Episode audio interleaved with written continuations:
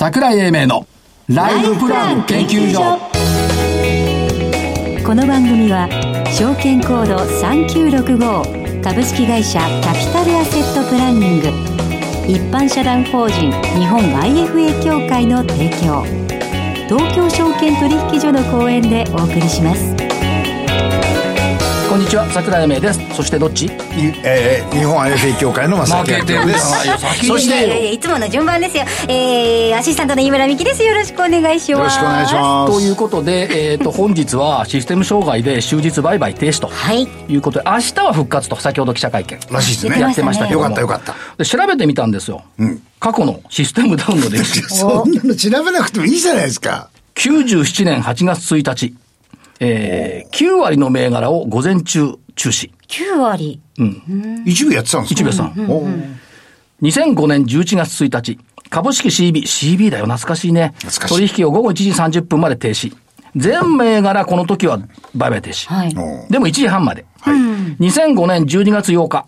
この時はね、えっ、ー、と、j イコムなんで取引停止じゃなかったのかな。うんうん、から、えっ、ー、と、ただ、2006年1月18、2 0 0 6年1月18日、この時は、ね、ライブドアショック。はい。2時40分以降、全面取引停止。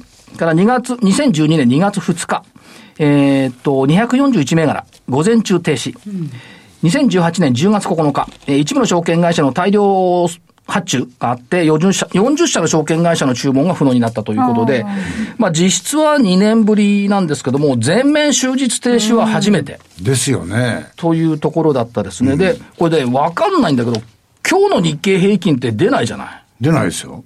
出ないよね。後で算出しないって言ってたから多分出ないと思うんだけど、もし前日比ゼロだったら、いつ以来だと思う？前日比ゼロ ?0.00 銭プラスマイナスゼロ。いつ以来、記憶にないな。これね、1回だけあるのよ。えへえあの会社以来？解消以来だと思う。ほーいつですか？1989年。うわあバブルの。1月12日。はいはいはい。が多分、えっ、と、0.00銭だと思います。何があったんですか？いや、何かわかんないんだよ平ね。成になった平成になってすぐ。時ですよねそう。いやこの頃は現役で動いてた時だ。あ、からそういう、そういう時もあったんだ。私産声上げた直後知らないよ。年バレるの？平成元年いやそういう問題じゃない平成32年だから、まあそんなもんか。ちょっとちょっといやいやいや言うんじゃなかった。ね。じゃあ戦おうか。い。戦いますか。先週の銘柄。はいどうぞ。えーっと、ゾウさん、小林製薬4967、1万コロコロ70円から1万コロ170円。うん。100円上がった。わかりました。丸。私、ろはい。5銘柄あったのかな、はい。ラクーン、2061円から2102円丸。HPC システムズ、2347円から2680円丸。セグエ、1485円から1611円。ミライワークス、3900円から4000コロ70円。全部丸？1、2、3、4つ丸じゃない？四つ丸四つ丸で、もう一個あったんだよね。カイオムバイオサイエンス。はい4583。はい270円から、これ全部昨日の終値ね。はい昨日の終値268円。はいで、1個×って気分悪いじゃない？はい1個×で気分悪いんで、ひょっとしたらね、PTS っちゅうのやってるんじゃないかと思ああって。はいはいはいね、モーニングスターの PTS プラス見たのよ。はい285円。おおプラスうん。これが、いつの時間かわかんないんだけど。ね安値が265円だったかな。うんじゃあ三角にしますか？うんいいよ。三角。三角にしといや、き丸だろ、PTS も。ね。まいやそう丸だ売買停止なんだから。強引だなまあでも罰がしょうがない。えっ、と、プライスに従いましょう。一個あったから、あー先行きの短い正木さんの勝ち。ありがとうございます。今日の銘柄。今日の銘柄えっと NSD えー、9759どこから見てきたの？えいやいいいろいろ研究してんですよ。そうかな。どっから聞いてきたんじゃないの？金融ですとかね、産業とか IT のインフラ系のシステム開発の会社ですね。あのーすごくいいなと思ったのは、ここ月次。こういう業種には珍しいと思うんですけど、月次売上を開示してるんですよ。で、えっ、と、この中期経営計画も、かなり、えーえー進捗状況がいいので、えーこの決算、次の決算で、えー興味、えー持てるかなと思います。よろしくお願いします。はい。1銘柄です。一銘柄ね。はい私は、やっぱりね、ドコモは IT バブルの短所だったし、NTT はバブルの短所だったし、NTT がドコモの株を4兆円出して買うっていうのは、うん、これドコモの株主にとってみると、4兆円のお金が生まれるってことでしょ。うん、この4兆円ってどこ行くと思う？どこ行くでしょう？絶対定期預金しないよ。しないですね。いや、するべきじゃないと思いますね。株とか投資とか ETF に来ると思わない？いいと思います。でしょ、はい、で、えっ、ー、と、やっぱり 6G を睨んだ NTT のこの行動っていうのはやっぱ評価してあげようと思って、うん、えー、9432NTT。はい。珍しくでかいところ行く。行きましたね。来週ノーベル賞ウィークなんで、はい。リチウムイオン電池っていうのはノーベル化学賞のとこ入ってくるのかなこれ？4080田中科学。あ福井県の会社。あ何？田中科学研究所。どっから探してきたんですか？日夜邁進してるのよ。そうですか。わかりました。株の分析じゃなくて私は株の解析に愛しいんだよ。はい。分析は誰でもできる。解析はなかなかできない。うん、はい。なんて言ってますが、日本サードパーティー2488。はい。えっ、ー、と、ロボットの中に入ってるソフト？へえ。ほら、よくあの映像なんかで喋ってるロボット見るじゃない？はい。ロボット単体じゃ喋んないんだよ。あれソフトがないと。そうですよね。そう。あのソフトをやってる日本サードパーティーなんかもちょっと面白いなと思っています。で、1、2、3。うん、3つです。あとね、やっぱ NTT と来たら J タワーだね、先週の。ああ、すごかったですよね。うん、4485 J タワー。うん、よっしゃ 5G へ GO。うん。ねえ。ということで以上です。4銘柄。はい。はい。4銘柄ですよ。J タワー、NTT、田中科学、日本サードパーティー、ザッツライト。そそれではこの後、ゲストの方のご登場です。はい。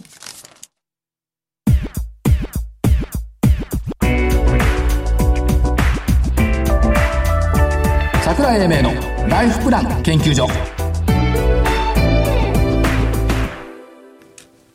それでは本日のゲストご紹介しましょう日光アセットマネージメント株式会社 ETF ビジネス開発部、えー、寺田純子さん、澄子さん。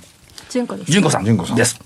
最近名前読めないよ。ね、読めなくはないですよ。どう読んだらいいかね。いやいや、確認しないといけない。ということで、寺田さんよろしくお願いします。はい、よろしくお願いいたします。日光アセットマネージメントってものすごい懐かしい、私のよく古巣でよく担当してたのよ。そうですよね。日光アセットの株売買を。はいはいはい。証券にいらっしゃる。私もいただいてました。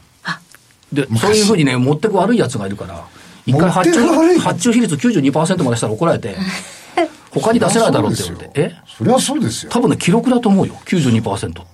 もう20年以上前だけど。そりゃそうでしょうね。それいいんですけど、ETF っていうお話を今日伺いたいんですが。そうですね。はい。私も ETF の本出してるんですけど。はい、売れなかったね。全然俺増刷にならない。それはいいんですけど、そもそも ETF って出てきた時は画期的だったと思ったんですが、今でも画期的でしょうか？はい。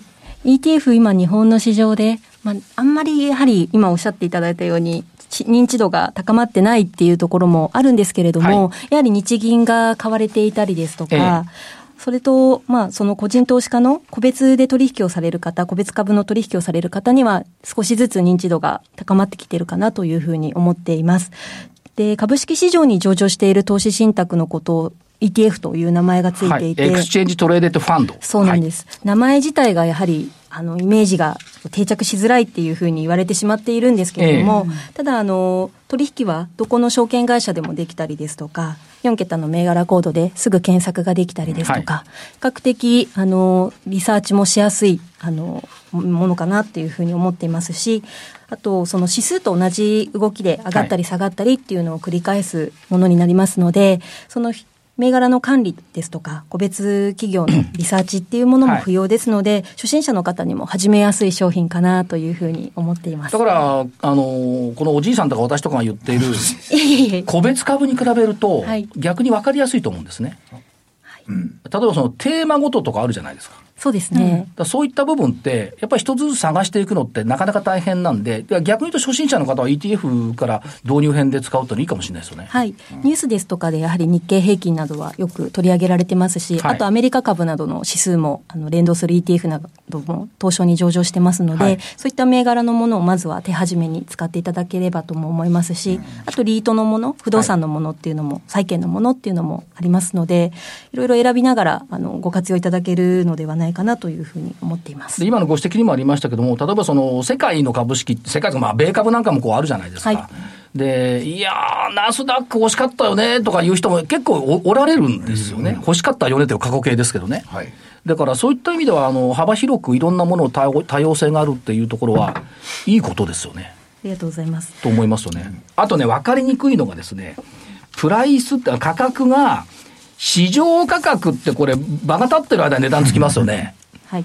あと基準価格ってあるじゃないですか。はいこの違いってどう見たらいいんですか、はい。投資家の方は市場価格、その板で売買される時の価格は、まあ、需給で決まることで、が多かったりですとか、はい。リアルタイムに値段が変化しているんですけれども、基準価格というのが、その ETF の中身の資産評価額と言われていて、結局その保有資産を、あの、その当日の3時時点の価格で評価して、夕方以降にそのはい。計算をした上で、夜の19時ぐらいに、はい正確な基準価格っていうものがわかるんですけれども、やっぱりその、私ども運用会社なので、どうしても基準価格を中心に考えてしまいがちなんですけれども、ただ個人投資家の方はあくまで市場価格を見ながら損益の確認ですとか、はい。お取引の価格っていうのを確認していると思うんですけれども、やっぱりこのあたりが2個価格があるっていうところはどうしても分かりづらいのかなっていうところ。で、その基準価格がある理由としては、ETF の場合も先ほど申し上げたように上場投資信託ということで、はい。株なんですけれども投資信託という2つの性質があることによって、基準価格が存在してます。なので、例えばその、海外株のものだったりすると、は翌営業日に価格が出てきたりすると思うんですけれども、それと同様に、その、基準価格も市場価格とは少し性質が違うところがあるんですが、まあ、ETF の場合はどっちも存在してしまうとはいいう悩ましいところが、だから基準価格は決して終値ではないってことですよねおっ。しゃる通りですね。その日の終値じゃなくって、あの、おへ価格の変化率が一致するようにはいなっているのが基準価格。市場でついてるプライスが市場価格。はい。これが分かりにくいところ。わかりにくいね。あとどうでしょう、日本の国内の投資家さん、徐々にこう浸透してきてますけども、これ、正木さん、あのメレールにいたから分かると思いますけども、はいあのーアメリカの個人投資家さんって、ちょっとお金ができると ETF 買うじゃない？買いますね。ね。はいあの発想って何なの？活用としたらね、この方が、あの、活用が、あの、利便性が高い。はい。うん。理由理由理由というのはいくつかあるんですが、この ETF だと、あの、永続性があるんですよ。要するに長期投資をする場合に、個別企業だと、こう、デコ車庫が大きくなるじゃないデコ車庫。デコ。ボコじゃない。要するにデコボコね。はいはい。うん。要するに価格変動が非常に早い、あの、激しいんだけど、自分たちの生活してる、あるいは経済の状況等を見ると、これは景気良くなりそうだなと思うときは、個別株を見るよりかはむしろ全体を買うときには ETF を見た方がやりやすいっていうことなんですねだからね、。ちょっとお金があるとね、ETF 買っとこうっていう、この発想はね、日本ってまだ浸透してないね。ですよね。から、えっ、と、取引ルールっていうところでいくと、取引手数料と信託報酬。これは投信と同じみたい。あ、そう、投信は取引手数料ないか。はい。ないですねそう。ですね。株と同様に取引手数料がまず、はいあの、売買、売る時と買う時に発生するというのがはい ETF の特徴で、加えて、その信託報酬という、そのやっぱり投資信託と同様に、指数とその ETF の基準価格を連動させるという仕組みが、役割があるので、はいどうしてもその管理をする上で、ファンドマネージャーといいまして、そのパッシブファンドマネージャーっていうものがおるんですけれども、はいそのものが、まあ、その指数にきちんと連動させるように ETF の中身を管理してるんですけれども、そのための管理コストとして、信託報酬を年率でいただいているとはいいうところですね。あと、意外なのがあって、これ、これが面白いなと思う。貸株サービス？はい。?ETF の。これもやっぱり使えるってことですね。そうなんです。あの、最近ですとオンライン証券様なども貸し株サービスに力を入れられておられるんですけれども、うんまあ、個人投資家の方もその証券会社に ETF を貸し出していただくことで、その ETF からあの金利を受け取っていただけます。はいそのことによって、あの、やっぱりかかってきてしまう信託報酬のコストが、あの、その分軽減できたりですとか、あの、毎月少しずつ利息収入があるというところで、まあの、長くお持ちいただく方には、いい仕組みかなということで、はい、貸し株サービスももしよければ ETF を保有した後に使っていただくといいのではないかと思っています。よく言われるのはね、その貸し株っていうことは株を貸すんだから、空売りじゃ空売りとかに使われてね、価格を下げるんじゃないかという人もいるんですよ。そうじゃなくって逆に、ぱりね、日本の株って少ないと思うんだよね。足りないと思うんだよね。はいだから貸し株っていうことで、みんな運用の機会がたくさん欲しいから、その意味で言ってるんで、か必ずしもこれ空売りに使われるだけではないってことだと思うんです。私はね、個人的にね。ただ、ニーサ口座はこれ使えないんですよね。はい。残念ながら。そうなんですはい。あと、投資家層っていうのはどういうところが多いんでしょうか？はい。ETF の場合ですと、投資家がですね、今一番多いのが海外投資家が6割ほどということで、非常に多くなってきてます。逆に言えば、あの、はい、日本からそこと外の国の株を見て、どの株買ったらいいか分かんないから ETF と、その同じの逆の発想ですよね。そうだと思います。はい、で、あの、個人の方は大体35、6%ぐらい、今、お取引していただいているというところなんですけれども、やっぱりその ETF の場合は、銘柄によっても、その個人投資家の方が買いづらいといいますか、板がスカスカだったりっていうことが、やはりあの懸念点といいますか、不安に思う方も多いんですけれども、その海外投資家、先ほど割合が多いと申し上げましたが、はい、その中にそのマーケットメイクをする、マーケットメーカーさんですね、はい、まあ、なんという円滑に値段がつくようにしてくれる人ですね。そうなんです、あの場でのその東証での取引、いわゆるその板の取引をたくさんしてくださって、はい、それで潤滑に流動性を高めるというような役割を果たしているマーケットメーカーという人がいます。でこの人たちは本当にまあリザヤを利益として、まあ、リザヤというかあの利益をその最低取引を行ったことで、はい、あの得てる業者にはなるんですけれども、あの日本以外のそのアジアですね、香港、シンガポールとか、あとオーストラリアに彼らは結構いて、でまあ、時差が少ない国々に多いんですけれども、ええ、そういった人たちが、その日本の ETF を見ながら取引を行っているというところです。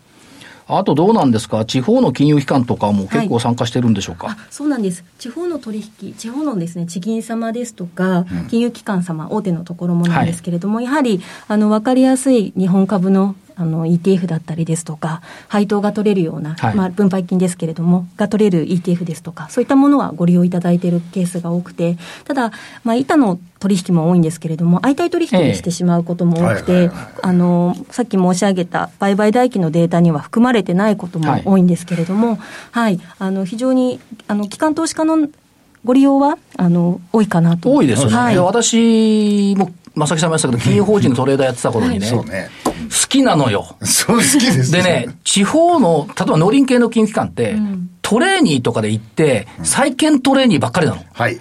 で、エクイティ、エクイティのトレーニーってあんまりいないから、株ってあんま分かんない人多いんですよ。だその意味では ETF に来るっていうのもなんとなく分かる気がするというところではありますよね。事業法人も結構多いんですか、これ。事業法人様も、あのそうですね、債券系だったりですとか、はい、そういった分かりやすい ETF だったり、うん、あの利回りが取れるものにご投資されるケースが出てきてる気がしています。あと今、分配金ってありましたけども、はい、これ、まあ、あの ETF によって違うと思いますが、はい、まあ、年に1回、2回、4回ということで、それぞれ、えー、回数違ってるっていうことで考えていいんですね。はい、ものによって、あの分配金が多く支払えるあのアセットクラスというか資産のものだったりとかっていうことで差があるので、そこに応じて分配金の年の回数もあの決めているというところですね。弊社あの28本今 ETF をご用意させていただいているんですけれども、はい、日本株ですとか、まあ、5つの資産クラスに分かれるんですが、はい、日本株、その外国株、外国債券、リート、国内、海外リート、国内リートっていうことで、あと債券ですね、はい、そういったところを多く扱っているところなので、まあ、あの決算日がそれぞれ分かれているので、あのご興味があればあのいろいろとご検討いただけたらなと思います。まあ今日は ETF のメッセンジャーみたいな感じのそうですね。ホームページとかツイッター見るとよくわかりやすいですか？はい。ホームページにはまず一覧だったり、直近の利回りの、あの、値が載ってたりするんですけれども、加えて分かりやすく、なるべくその正確な情報をお届けしたいということもありまして、はい、弊社内でその、ホームページに加えて、オウンドサイト、オウンドメディアというものを作っております。で、WeLoveETF というちょっと大行な 名前。ハートのマークにそうなんです。検索しづらいんですけれども、はい、あの、こういったオウンドサイトを設けていて、あの、弊社にストラテジストがいるので、はい、そういったものに ETF の話を聞いたりですとか、ええ毎月の一番その売れてる、売れてるというか、あの、値段がどう変化したかっていうことを記事にしたりですとか、はい、そういったものをあのタイムリーに載せていて、その内容をツイッターにも発信してると。いうことですあとこれ、ツイッターなんかも、私たちのライフスタイルに ETF を、もう飯村さんにぴったりだな、これ。本当ですね、フォローしに行かないとですね、ETF への愛とこだわりを持って情報をお届けしますと。そうだからこれをツイートしてください。はい。あ、これは、後ほどリツイートをして。リツイートだ。ありがとうございます。フォローするあ、フォローしてリリツイートそうそうそう。ありがとうございます。で、こんなことを考えたとか書き込んでいいんでしょ、これ。ツイツツイツイッターだから書き込んでもいいんだよね。返信してね。うんうんはいリプライを飛ばすってやつですね。リプライを飛ばすはいぜ。ひぜひ。今日ラジオ日経に出ました。はい私が担当アナウンサーでした。ね、これだけあると中身が充実してくればこれでポートフォリオを組んだら、はいかなりあの独自な、うんあのポートフォリオが組めると思いますおっしゃる通りですね。ありがとうございます。ありがとうございました。えっ、と、本日のゲスト、日光アセットママネジメント株式会社 ETF ビジネス開発部、寺田純子さんでした。はい。よろしくお願いします。ありがとうございましたありがとうございました。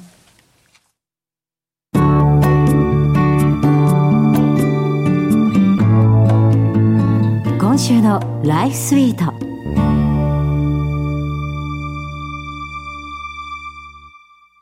さて、このコーナーでは、キャピタルアセットプランニングが開発したライフプランシミュレーションツール、ライフスイートを実際に使い、よりリアリティのあるライフプランニングのノウハウを皆さんと一緒に共有していきたいと思います。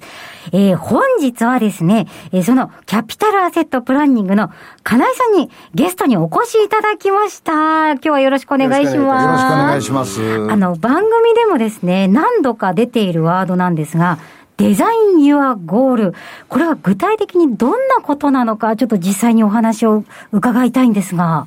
はい、えーデザインはゴールでございますけれども、えーまあ、こちらはライフプランツールの一つになります。はいで、まあ、ライフプランツールというのは、あの、現在でもいろいろなシーンでですね、金融機関の個人コンサルティングですとか、プライベートバンキング部門、あるいはその、FP さんやら、えー正木さんの所属する IFA さんの方々にですね、す、はいで、既に利用されております。まあ、特に人生100年時代を迎えてですね、そのニーズというのは今後ますます高まってくると思われております。はいで、今までのライフプランというのはですね、単一期間で単一目的の考え方で作成されて、まあ結局最後にいくら残りますかという考え方で、えープランが作成されていたとはいいったところになります。そうなんだよね。あの、どちらかというと、あの、なんて、既製品みたいなものを、いかがですか？と。え、じゃあ平均的な感じで、みたいな感じでか？そうですす。こういう考え方をしなさいと。こういう貯蓄の仕方をしなさい。こういうゴールに届くはずです。でも、あの、私みたいな仕事の人間からすると全然平均的じゃないので参考にならないってことですよね。いうことですよね。はあ。だからもっと多様性を持ったはいものが欲しいなと、うん。それは貯蓄する人もそうだし、資産を作る人もそうだし、アドバイスする側にもそういう多様性が求められていたと。いうことだと思いますね。これのデザインはゴールだと、そうそういう問題がクリアされていくんですか？まあ、あの、正木さんのおっしゃる通りですね、がえー現代のライフシーン、ライフプランのシーンではですね、えーまあ、各、個々人のそれぞれのライフスタイルに合わせた、えープランが策定されるべきであるということで、まあ単一期間単一目的という考え方ではですね、一概にカバーしきれない部分が多くなってきているということでですね、こちらのデザインはゴールではですね、多目的多期間のイベントをそれぞれどのような形で達成しますかと。まあそういった形で、まあ個人個人のそれぞれのライフスタイルの未来像を描くような形が重要視されているという形になりますね。特にまあ、あの、この傾向は海外で強くですね、ゴールベースという考え方に基づいたライフプランをアドバイスすることが、まあ特にアメリカのですね、FP 業界では主流となっておりますので、まあアメリカで起こることは日本でも起こるということで、えー、まあこちらのシステムをですね、えー、株式会社キャピタルアセットプランニングの方ではですね、えーこのゴールベースを用いたライフプランシミュレーションシステムのデザインはゴールというのを今年の7月に正式にリリースさせていただいた、はいという形になります。まあ逆に言えば IFA がデザイナーですよね。マネープランのデザイナーは IFA がやって、そのツールとして使うものがデザイン Your Goal と。はい。え、このデザインユアゴールの中だとそんなに詳しくできるんですか？そうですね。えーまあ、当製品はですね、人生100年時代を迎えてですね、まず重要な3つのゴール。最低限の生活費の確保。余裕があれば実現したいイベントの支出。まあ、こちらはイベントは複数で問題ないですけれども、で、最後に次世代に残したい資金の確保というものを定義して、まあ、それぞれのイベントに対しての達成可能性を分析することができるツールになっております。すごいですね。じゃあ、それぞれ自分の希望の、まあ、優先順位だったりっていうのも決められるってことですよね。いやー、だいぶありがたいツールだと思います。また詳しくですね、えー、来週以降も伺っていきたいと思います。来週もゲストにお越しいただけるよろしくお願いします。はい、よろしくお願いいたします。以上、今週のライフスイートでした。それでは、ここでお知らせです。株式会社キャピタルアセットプランニングは、金融機関に最先端のシステムを提供しております。証券コードは3965-39老後。フィンテックにより日本人の豊かな老後と円滑な相続、事業承継を創造することをミッションとしております。国内42社の生命保険会社のうち2社に1社が当社のシステムを利用し、政府の設計から申し込み、契約締結に至る政府販売プロセスをペーパーレスにより実現しております。また、障害資金繰りをスマホで予想するライフプランアプリ、資産家向け相続財産承継システムを開発提供しております。証券コード3965-39老後。キャピタルアセットプランニングは、フィンテックによって人生100年時代の豊かな老後を実現いたします。資産運用の目標設定は、人それぞれにより異なります。個々の目標達成のために、独立、中立な立場から専門性を生かしたアドバイスをするのが、金融商品仲介業 IFA です。一般社団法人日本 IFA 協会は、企業 IR 情報を資産運用に有効活用していただくため、協賛企業のご支援のもと、この番組に協力しております。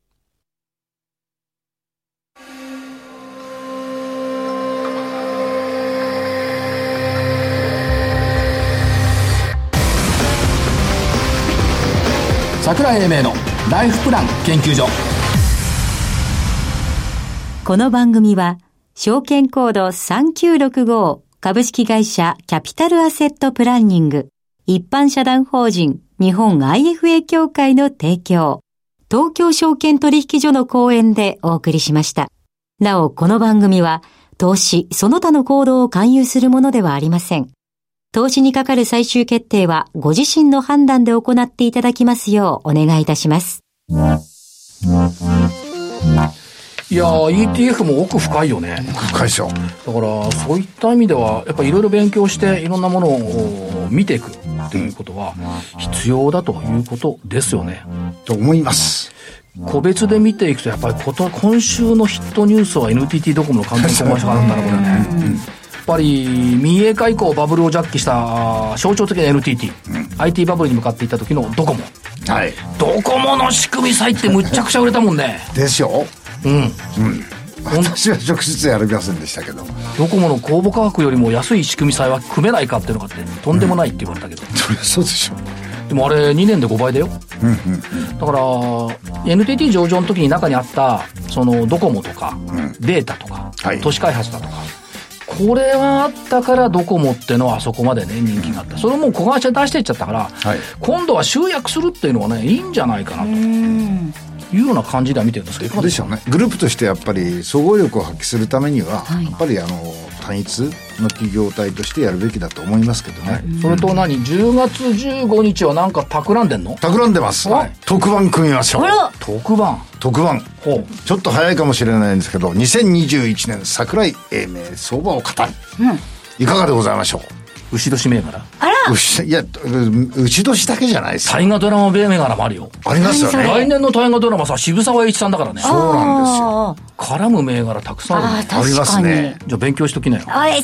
そっちの方行きますか？じゃあその時は何？20分ぐらいずっと。そうです。へえ面白い。相場一色そうですか。はい。じゃあそれまで頑張って元気で生きててね。え、私は生きてますから、勉強しててよ。全方位に厳しい。なんで？だってまだ3週間も先じゃない、はい、勉強してよ。はい、勉強してきます。ちゃんとね。えー、私も勉強しておきますよ。はい、ということで、えー、本日この辺りで失礼します。えー、ライフプラン研究所所長の桜井英明、そして、日本 IFA 協会の正木明夫、そして、アシスタントの飯村美希でした。それでは来週のこの時間まで、ごきげんよう。